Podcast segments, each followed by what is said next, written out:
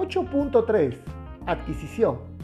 Indica la norma internacional que la organización debe establecer e implementar los criterios para la evaluación del desempeño energético durante el tiempo de vida operativo, planificado o esperado, al adquirir productos, equipos y servicios que utilizan energía.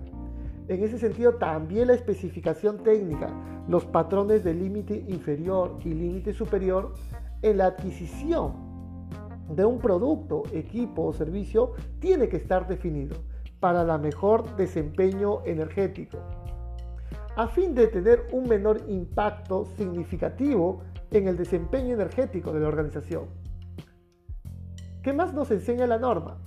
Al adquirir productos, equipos y servicios que utilizan energía, que tienen o pueden tener impacto en los usos significativos de energía, la organización debe informar a los proveedores que el desempeño energético es uno de los criterios de evaluación para la adquisición. Su consumo, por ejemplo. A los proveedores le tenemos que informar claramente que dentro de mi organización tenemos un sistema de gestión que vela por la mejor desempeño energético. Le tendré que informar para que ellos cumplan con estos criterios establecidos, desde la compra e incluso en su evaluación de, de servicio. Cuando sea aplicable, indica la norma, la organización debe definir y comunicar las especificaciones para, letra A, Asegurar el desempeño energético del equipo y de los servicios adquiridos. Letra B, la adquisición de la energía. En ese sentido, en el Perú se compra la energía, por supuesto, a través de las distribuidoras, que son finalmente adquiridas por la generadora.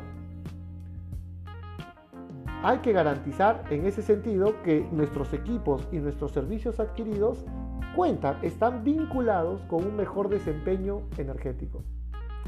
Muy bien, queridos participantes, muchas gracias. Síganos en nuestras redes, en Facebook, Instagram.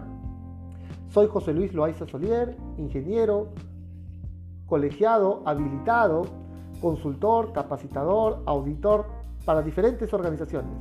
Muchas gracias y les mando un fuerte abrazo.